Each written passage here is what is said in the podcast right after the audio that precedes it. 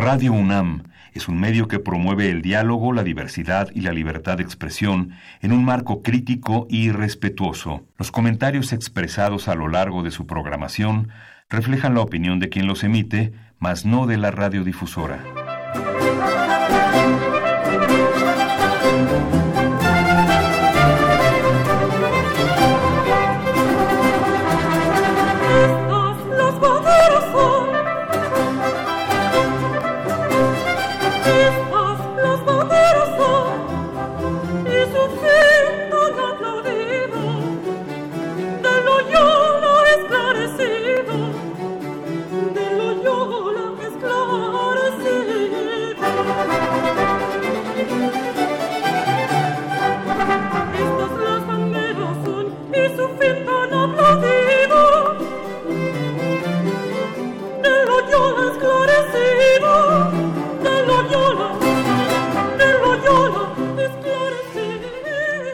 Los perniciosos efectos de una ideología corrosiva, mis valedores.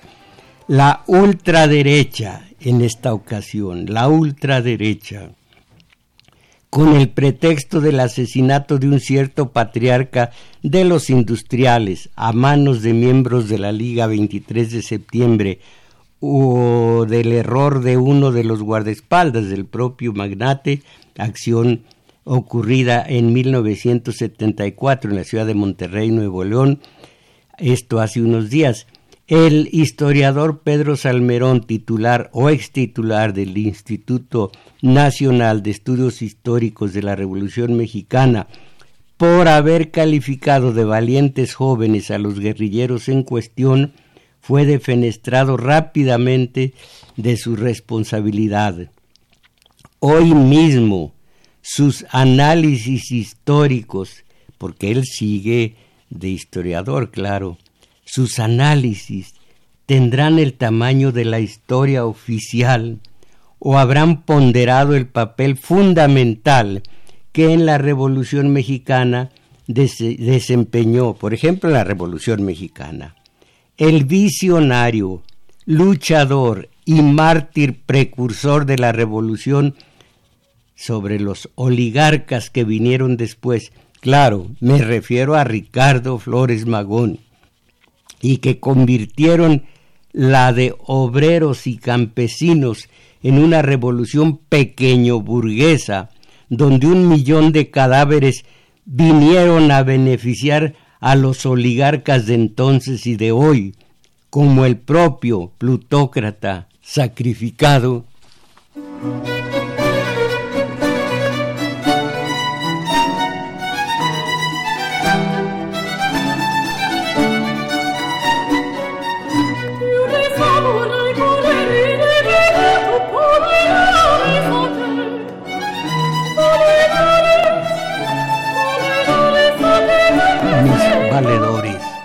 El incidente de Salmerón y un panista ultraderechista de apellido según esto Susarrey ha venido, ha causado virulencia, estridencia y conmoción entre la cúpula de empresarios y especuladores, grandes comerciantes e intelectuales de la misma tendencia ultraderechista, además de los inevitables voceros oficiosos de los medios de acondicionamiento social, propiedad y caja de resonancia de los oligarcas.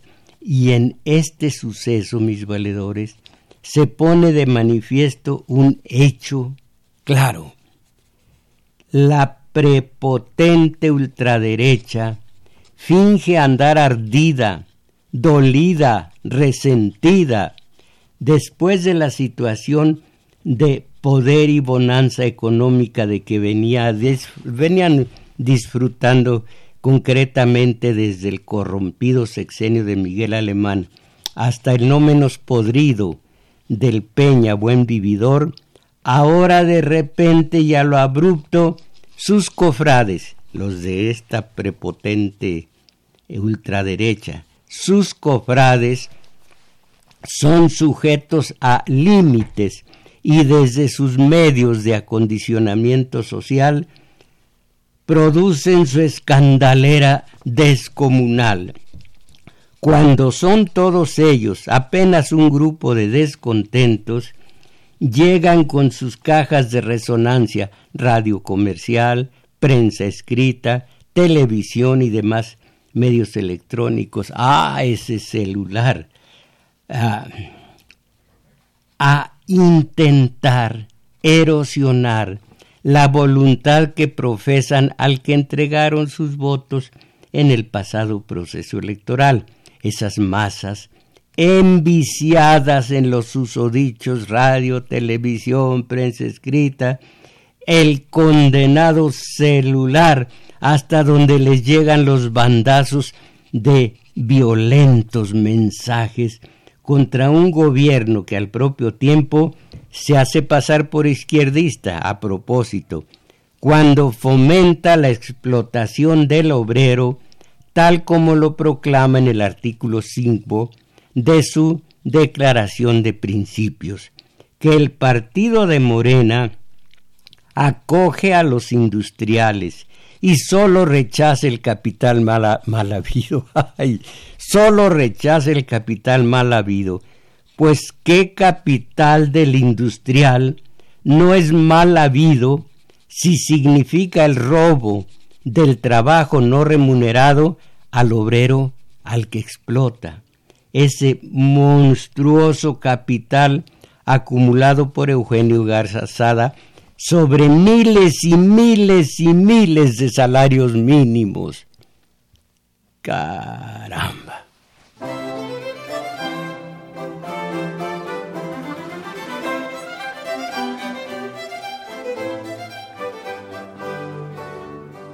Mis valedores, que la memoria histórica no se nos pierda.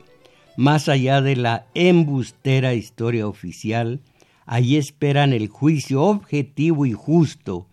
El ejército, Luis Echeverría, los dirigentes de la Federal de Seguridad eh, Policiaca, claro, y los torturadores, los intelectuales cooptados en el régimen de plata o plomo, los voceros oficiales de la plutocracia. Y los políticos culimpinados al vecino imperial. La memoria histórica, mis valedores. ¿Qué opinan ustedes?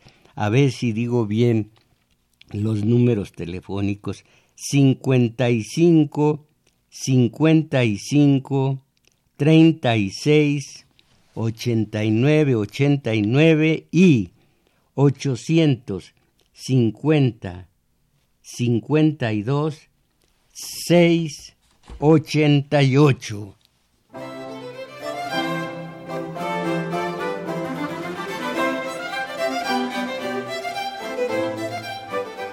Digo, eh, intelectuales. Perdón, no. Eh, ¿Cómo se llaman estos?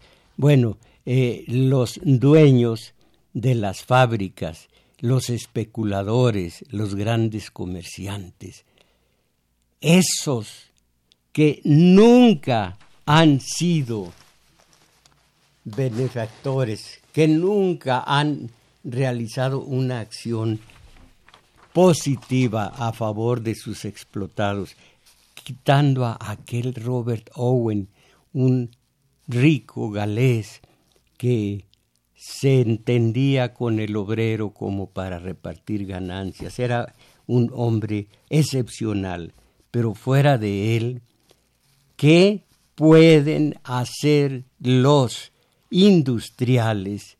¿Qué hacen a favor del obrero? Nada, nada de nada. El obrero, el llamado el proletario, apenas para vivir, nunca llegar a clase media. Claro, sí, ahora tiene tele, ahora tiene celular, ahora tiene internet posiblemente, pero esos son beneficios de la, de la acción histórica, del ritmo histórico del mundo. eh, ya tiene luz eléctrica, por supuesto, ya tiene ventajas, pero con su salario nunca va a llegar más arriba de donde llegó. Esto, ¿cómo pueden hacer que un industrial sea positivo para los obreros? Y cuando dicen es que crea eh, fuentes de trabajo, precisamente porque crea fuentes de trabajo, podemos ubicar dónde está la fuente de su riqueza descomunal. Fácil, pero no lo queremos ver. Entonces, la, eh, la, el incidente de ese señor Salmerón y de la ultraderecha que se puso a gritar y gritar para, para protestar, diciendo que era un benemérito el muerto, era una vida humana y eso significa respetar esa vida de principio a fin. Pero benefactor, ¿en qué sentido? Claro, de su clase, pero no del obrero. ¿De dónde sacó su riqueza. Y no me digan de su mucho trabajo. El obrero también trabajó mucho. En fin, solo no ve esto quien no quiere verlo. Pero ah, se habló de los eh, de los guerrilleros y hoy hay un estudio que todavía no leo en el proceso. Fue un error la lucha armada pero éramos jóvenes arrinconados. Y aquí hay una síntesis de uno de ellos. El martes 17, al cumplirse 46 años del homicidio del empresario Eugenio Garza Sada, Pedro Salmerón, entonces director del Instituto Nacional de Estudios Históricos de las Revoluciones en México, calificó de jóvenes valientes a los miembros de la Liga Comunista 23 de septiembre que participaron en el intento de secuestro y subsecuente muerte del industrial. En medio de la controversia detonada por dichas declaraciones, el exguerrillero Elías Orozco Salazar, quien participó en aquellos hechos, agradece los señalamientos de Salmerón, comillas, fue un acto sincero de reconocimiento, pero reflexiona sobre el suicidio de su lucha armada y dice, éramos jóvenes arrinconados ante tanta injusticia. Hoy el país debe elegir la reconciliación. Un verdadero eh, revolucionario no toma las armas y un verdadero revolucionario no acude al catálogo de buenas intenciones. Debe hacer debe suceder. El gobierno debe, la gente debe hacer. El catálogo de buenas intenciones no es algo como para un verdadero revolucionario, que tampoco las armas son, es la organización, no en multitudes. Hoy el país debe elegir la reconciliación. Qué fácil. Qué fácil es hablar, qué fácil es decir tonterías. Pero yo en este momento, un poco, un poco precipitado por las circunstancias, me perdí porque el, el camino, primero el periférico, el segundo piso, el viaducto, todo estaba cerrado porque había unos mm, ciclistas echando carreras. Me perdí y ah, no yo no creí que iba a poder hacer eh, eh, programa porque los encargados de dirigir el tránsito me decían, eh, cuando les preguntaba, me decían cómo llegar siempre de manera errónea. Por fin ya no pude más y me paré frente a un a una patrulla, una unidad, y en esa patrulla dije tengo que hacer un programa, auxílienme, ya faltaba muy poco tiempo para comenzar, auxílienme. Y él que se dijo, el comandante, perdón, el oficial Luna, me dijo, sígame. Me trajo, imagínense, andaba yo allá por Nuestra Señora del Concreto, ¿la conocen? Exactamente, me dice Arturo Flores que la identifica, de, concreto y con los brazos abiertos. Por allá andaba yo, ya haciendo pucheros, queriendo llorar. Eh, me dijo, sígame. Y ahí voy detrás de la patrulla. Y me llegó, no me llegó, no me dejó aquí enfrente, lástima, sino del otro lado de Xola. Pero me trajo por tantos lugares, de veras que andaba yo perdido. Llego una hora antes, aquí me pongo a trabajar en periódicos, en mi propio material, y ahora llegué acesando, no se debe decir acesando, pero yo venía acesando y me metí a la cabina y me puse a trabajar. Entonces, digo a sus buenas mercedes, tomo un ejemplar, un ejemplar maravilloso, un ejemplar humano maravilloso de poeta, catedrático, filósofo y guerrillero que murió, murió a manos del ejército y bueno, de los torturadores. Se decía en anteriores sexenios y se puede decir hoy mismo. Acuérdense, el ejército es del pueblo, sale del pueblo. Sí, pero está al servicio del poder y no tanto del Estado, no tanto del gobierno, de los plutócratas, de los oligarcas, de los dueños del poder económico, los de la plusvalía, los, los, los sucesores de Garza Sala.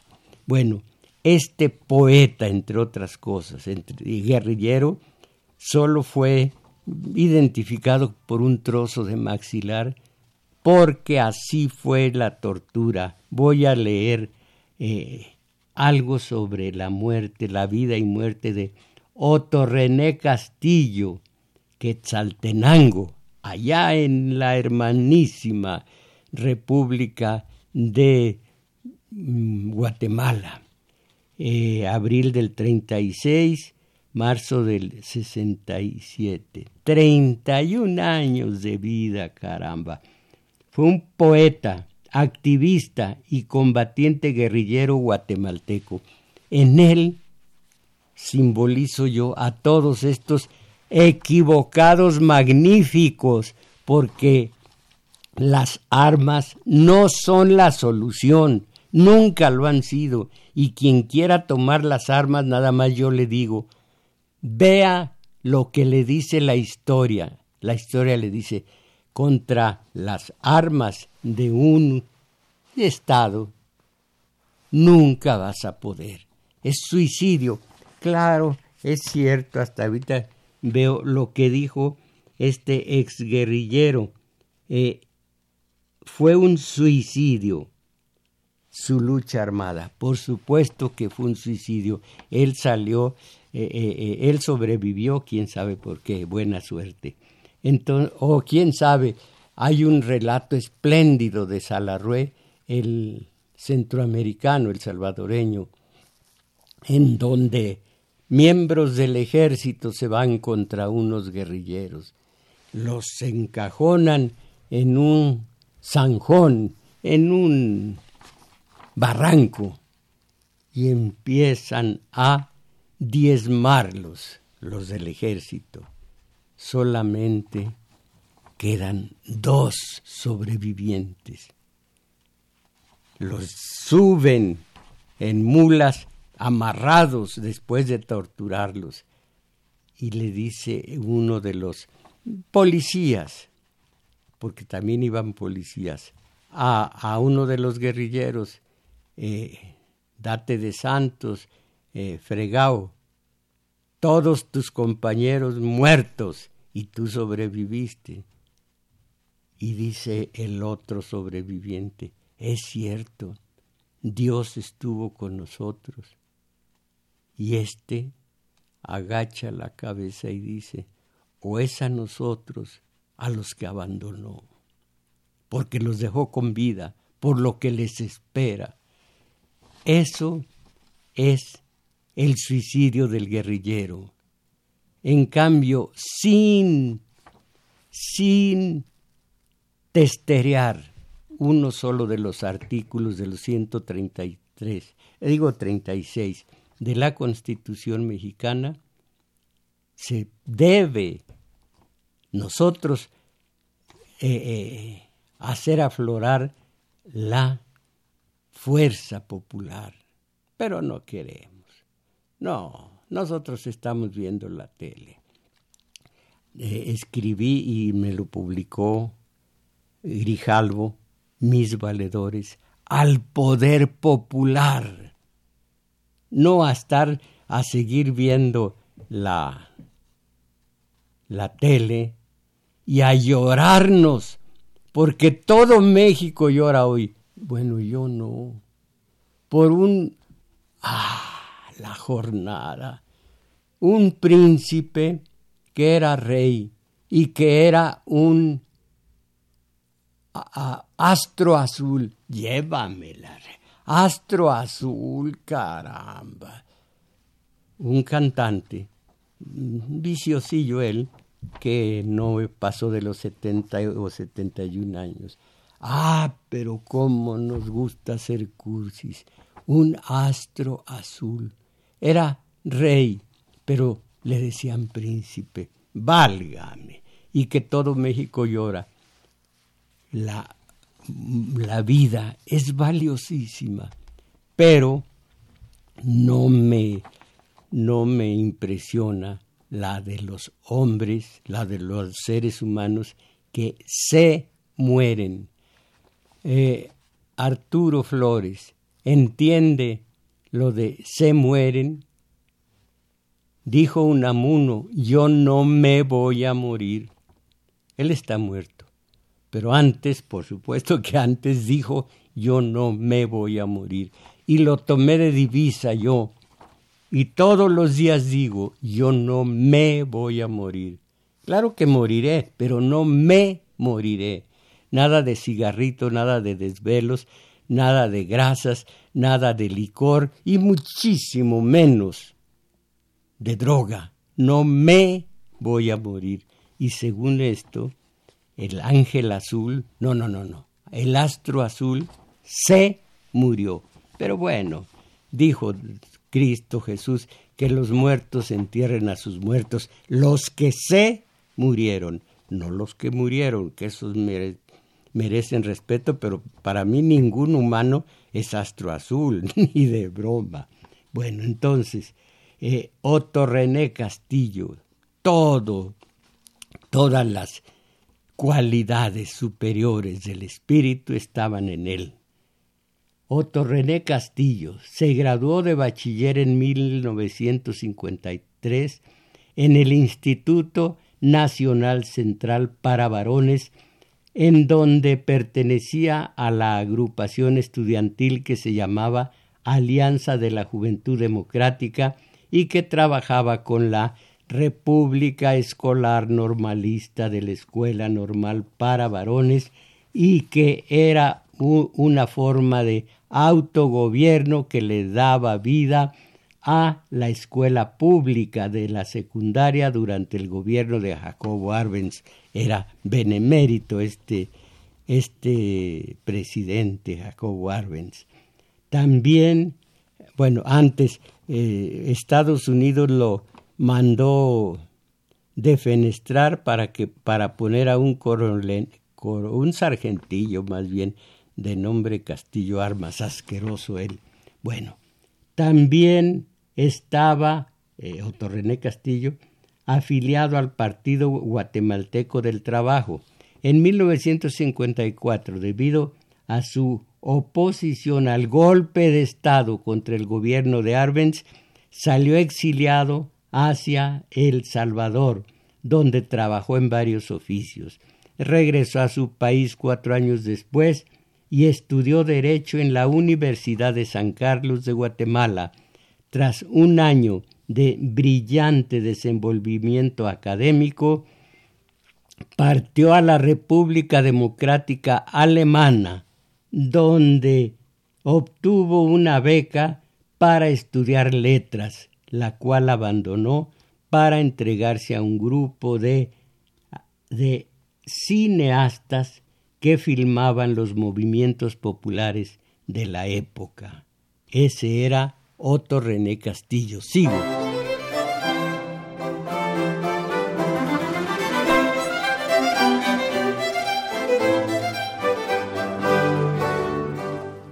Una vez más retornó a Guatemala en 1964, pero nuevamente fue exiliado al año siguiente. No obstante, organizaciones políticas le nombraban representante de su país en el comité organizador del Festival Mundial de la Juventud y tuvo la oportunidad de viajar por diferentes partes del mundo. Entre otras, entre esas partes se incluye México. Estuvo en México dando clases. En 1966, donde empezó realmente a incubarse el 2 de octubre del 68, comenzó en realidad en el 60, mucho antes, pero en el 66 ya fue el, el ya fueron los sucesos de Tlatelolco en 1966 volvió a su Guatemala e integró la guerrilla de las Fuerzas Armadas Rebeldes, negándose a permanecer en un refugio en la ciudad de Guatemala. Estuvo con los combatientes de la Sierra de las Minas, donde se dedicaba a preparar obras de teatro que los combatientes representaban ante los campesinos del área para hacerles llegar el mensaje de la guerrilla. Asimismo, dado que las fuerzas guerrilleras de ese entonces estaban eh, integradas por jóvenes rebeldes, varios de los cuales provenían de las filas del ejército y otras eran estudiantes de secundaria o de universidad nacional y dos profesionales economistas y, y otros profesionales economía y antropología. Las mismas carecían de sustento ideológico, por lo que cuando Castillo ingresó a las filas del movimiento, le asignaron la formación de los combatientes en los conceptos teóricos del marxismo.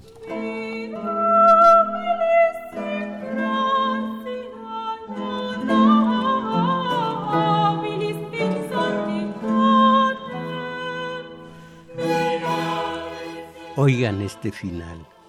Tras un combate con el ejército, fue herido y capturado por fuerzas gubernamentales en la Sierra de las Minas junto con Nora Pais, también combatiente guerrillera, y ambos quemados vivos el 17 de marzo de 1967.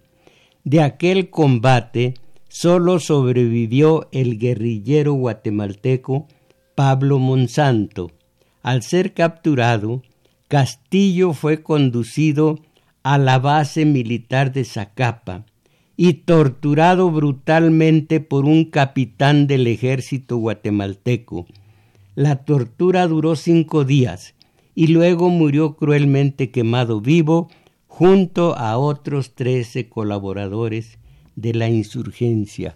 En otras reseñas se habla de que antes de morir durante cinco días fue tasajeado vivo, fue tasajeado, de tal manera que ya irreconocible y, y lleno de, de cuarteaduras con, con bayoneta, fue quemado vivo junto con la guerrillera Nora Pais.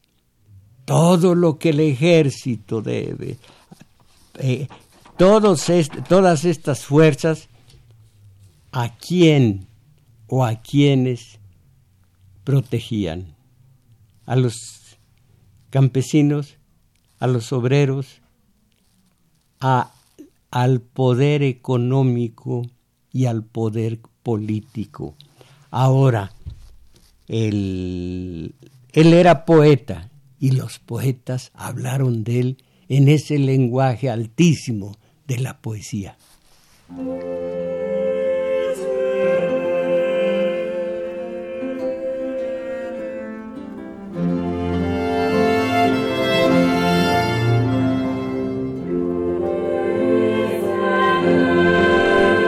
uno de ellos, un poeta hablando de un guerrillero. Dice el guerrillero en el poema, Madre, si me matan, no me entierres todo, de la herida abierta sácame una gota, de la herida de la honda melena sácame una trenza, cuando tengas frío, quémate en mi brasa, cuando no respires, Suelta mi tormenta, madre, si me matan, no me entierres todo. Madre, si me matan, ábreme la herida, ciérrame los ojos y tráeme un pobre hombre de algún pobre pueblo. Y ese pobre y esa pobre mano por la que me matan, pónmela en la herida por la que me muero no voy a seguir leyendo nada más este trozo.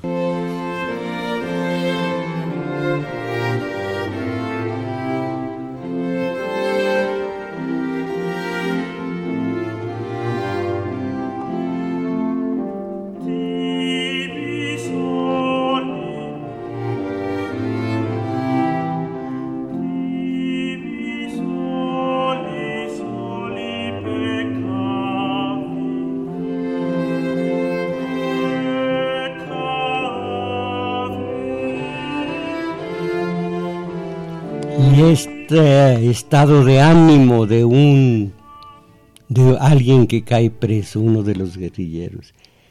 Llama a este número y di que estoy preso, que no puedo moverme, que pusieron rejas delante, atrás, a los costados, y paredes tan ciegas como ellos alrededor de mí, a mis costados.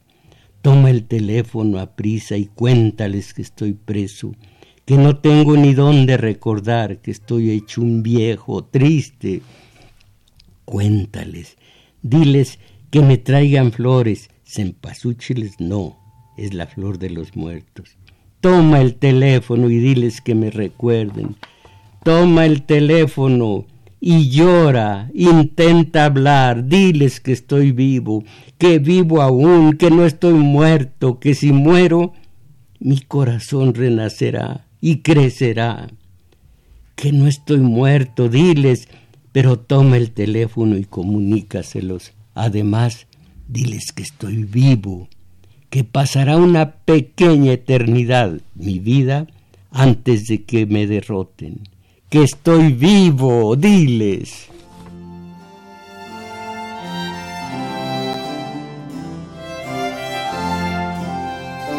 Falta el el contexto en, el que se explica cómo y por qué se levantaron estos jóvenes.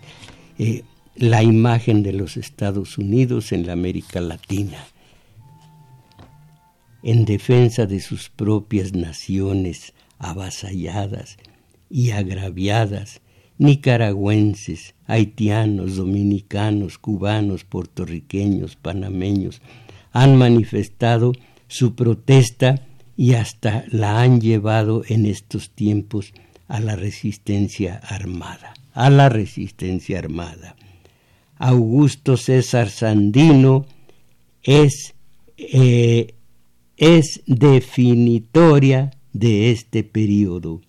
En el terreno del pensamiento, los dominicanos de la benemérita familia de los Enríquez han dejado páginas de inevitable citación. Decía, por ejemplo, Marx Enrique Sureña, que el capitalismo norteamericano, dueño y señor del país y director de las conciencias de los más altos políticos de aquella nación envilecida por el mucho oro que posee, quiere especular con menos riesgos o con más seguridades en la fértil zona tropical. Quiere garantizar, sin duda y sin temor, la inversión de su dinero. Quiere adquirir, protegido por el poder público, tierras baratas con títulos dudosos.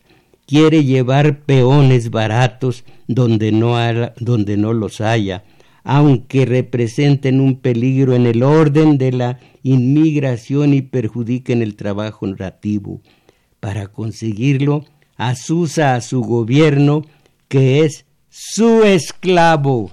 ¿Dónde he, he oído eso? Que es su esclavo y el plan tantas veces puesto en práctica es el de ofrecer con vivas protestas de amistad un empréstito al pueblo pequeño que se ha entrampado por la inexperiencia o la torpeza de sus gobernantes. Aquí tengo la prueba en un pueblo que no es pequeño, que es grande, grande. Argentina, la Argentina de Macri, de Mauricio Macri.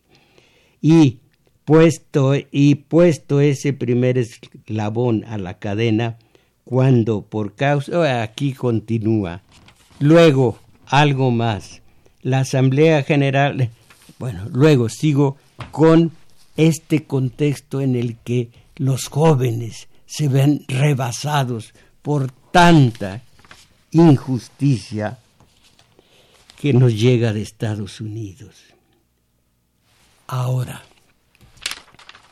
era poeta y poeta grande, aunque no de la estatura de César Vallejo, de López Velarde, de Jaime Sabines, pero poeta grande, eh, Otto René Castillo. Oigan esto, esta muy famosa Vámonos Patria a Caminar de, de, Castillo. Vámonos, patria, a caminar, yo te acompaño. Esto lo dice porque lo sacan exilio, exilio, exilio, hasta que se cansa ahí, se cansa de los exilios y de la, de la remembranza, de la nostalgia de la patria ausente, y dice, vámonos patria a caminar, yo te acompaño, yo bajaré los abismos que me digas, yo beberé tus cálices amargos, yo me quedaré ciego para que tengas ojos, yo me quedaré sin voz para que tú cantes, yo he de morir para que tú no mueras, para que emerja tu rostro flameando al horizonte de cada flor que nazca de mis huesos, tiene que ser así, indiscutiblemente. Ya me cansé de llevar tus lágrimas conmigo. Ahora quiero caminar contigo, relampagueante, acompañarte en tu jornada, porque soy un hombre del pueblo, nacido en octubre para la faz del mundo. Ay, patria, los coroneles que orinan tus muros, tenemos que arrancarlos de raíz colgarlos de un árbol de rocío agudo, violento de cóleras de pueblo.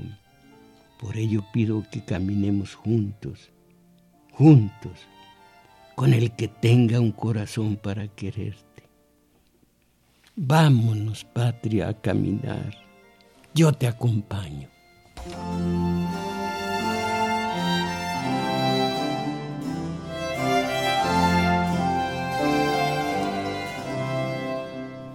Ya no leí el contexto que, de, que de las circunstancias que acorralaron a estos jóvenes que, equivocados en sus tácticas, siguen equivocados hoy.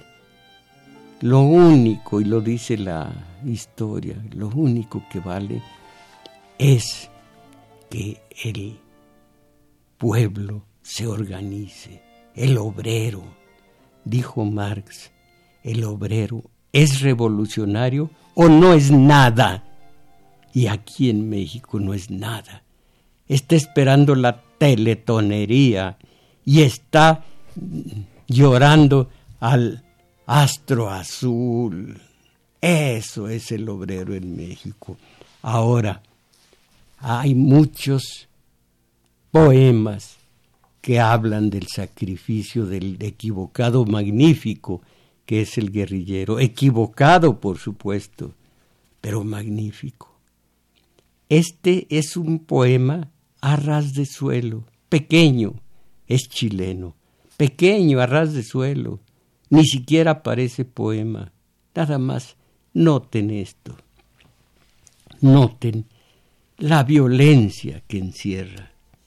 Vinieron los guardias con sus bestias y orinaron el zócalo. El zócalo ya saben que es una parte de, de los muros en una construcción. Vinieron los guardias con sus bestias y orinaron el zócalo largamente, humedeciendo los muros derruidos a un hombre torturaron hasta la madrugada. Joven como era, resistió bastante. Solo una vez dijo un nombre de mujer. Después fijó los ojos en el techo. ¿Cómo ven la parquedad, la mesura, la economía de vocablos que tiene este horror? Lo voy a leer de nuevo, nótenlo. Vinieron los guardias con sus bestias y orinaron el zócalo largamente, humedeciendo los muros derruidos o derrumbados. A un hombre torturaron hasta la madrugada. Joven como era, resistió bastante. Solo una vez dijo un nombre de mujer Después fijó los ojos en el techo.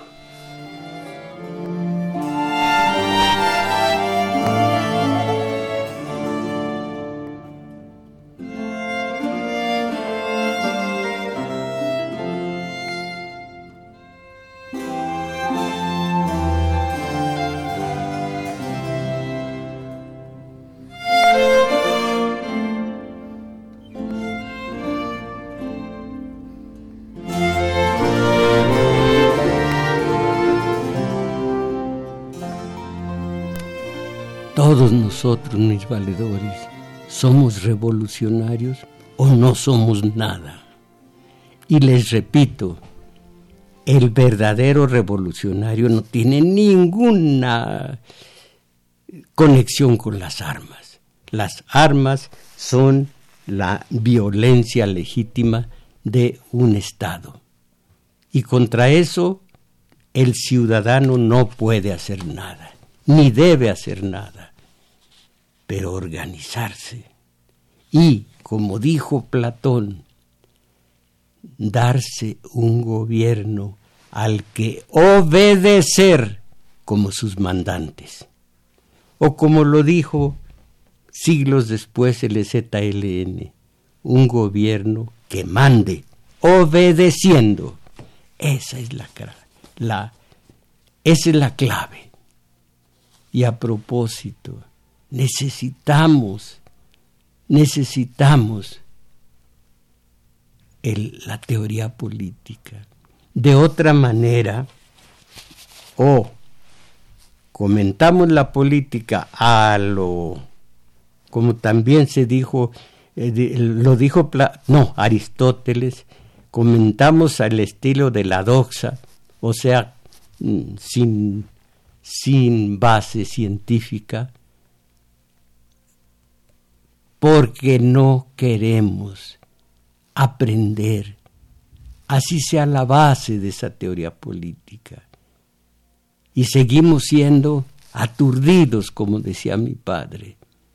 Los invito a que asistan conmigo al taller de teoría política los sábados de 11 a 13 horas en el Centro Cultural El Juglar, situado en Manuel M. Ponce, 233, Colonia Guadalupe Inn. Y que para llegar allá me dicen, si van en Metrobús, se bajan en la estación Olivo u Olivos, caminan rumbo a Revolución un par de cuadras largas y se toparán con un parquecito. Lo cruzan y del otro lado está el juglar. Allí también, totalmente distinto al, al taller de teoría política, tenemos nuestro taller de lectura. Otra cosa, no allí no se reflexiona, se siente, se percibe, se crean vivencias y se amplía la vida interior, se afina la sensibilidad y se robustece la imaginación, que es muy distinta de la fantasía. Háganse el ánimo. Caray, quiéranse un poco. ¿Qué? Hay, hay programa, eh, ¿hay fútbol en la tele hoy o qué hay? Sigan, sigan ustedes enajenados. Verán, sigan, eh, eh, les va a seguir yendo bien. En fin, aquí tengo los mensajes de ustedes y echo mucho de menos a la compañera Isabel Macías, que pues sigue faltando, no es su, no es su voluntad eh, y, que, y, y que ella me ayuda leyendo estos mensajes. Ojalá que sean muy, muy atinados, muy alejados, pues no sé, de, de, radios, de las radios comerciales que donde no hay teoría política. Vamos a ver Ladislao Méndez de Tláhuac. Comentario. Maestro, ¿de qué sirve sus comentarios y opiniones de la si la borregada prefiere ver a la América y a los López Dóriga, puede usted hablar de la enfermedad de Carlos Slim. Ay, ay, ay, qué lejos estoy del suelo. Compañero, yo trabajo no a resultados con ustedes, ya me hubiera retirado, sino para estar en paz con mi conciencia, por una parte, y por otra, si, real, si estoy hablando de un poeta mártir Torrené Castillo, me pregunta usted la enfermedad de Carlos Slim. No me chingles, en fin. Eh, Alberto Mejía, prendí la radio para escuchar domingo 7 en AM y era la transmisión de FM. Después de un rato ya lo pusieron. Ponga, pongan atención los encargados de Radio UNAM. Yo creo que sí tienen mucha atención, mucha atención. Han dicho, bueno, hay un mensaje en el que mis comentarios son críticos cuando no, no son para nada. A mí no me importa el sistema, no lo critica, no lo critico porque no me importa. Les digo a ustedes, miren, miren lo que hace con ustedes el sistema. No lo critico. Sofía González, eh, señor Mojarro, el señor López Obrador, presidente de México, llevará a este país el primer mundo, señorita Sofía González. ¿Por qué no le pregunta? Eh, Emma Sandoval, con respecto a los capitales mal habidos, si usted fuera el presidente, ¿qué haría para prescindir de estos empresarios de capital mal habido? Cuando digo mal habido me refiero al caso de empresarios que explotan a los trabajadores. No sé qué haría. Por lo mismo, tenga la seguridad de que, aunque estoy muy joven, no estoy en edad para ser presidente de México.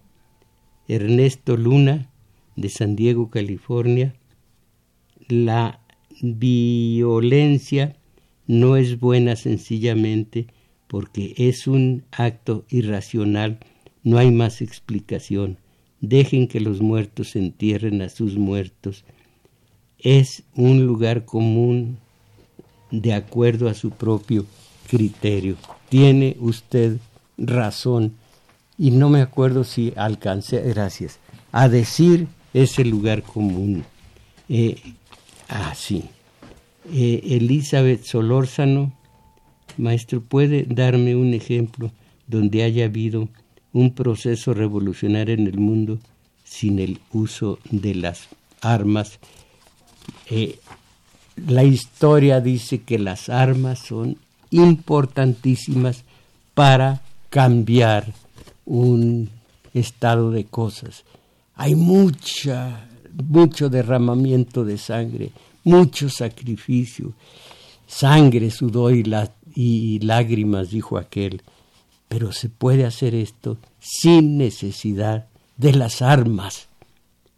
Jorge Rodríguez, para combatir la corrupción y evitar que los funcionarios públicos se roben el dinero público del presupuesto, es necesario que todas las instancias que reciben dinero público rindan cuentas a la ciudadanía, empezando por los partidos políticos y las universidades.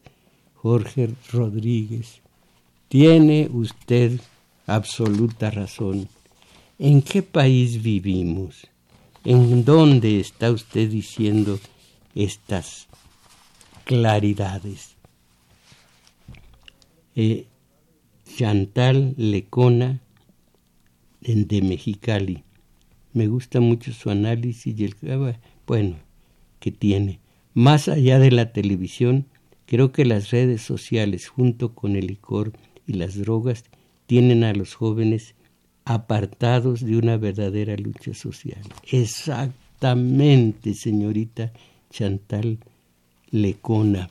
Y esto porque son inducidos, ni siquiera lo escogieron ellos son inducidos donde más daño parece, eh, parecen hacer es en los obreros que están totalmente alienados, totalmente enajenados, ajenos, eh, lo repito, a su realidad, a la contradicción con quienes los explotan. Entonces, eh, esto sirve mucho al enemigo histórico del obrero.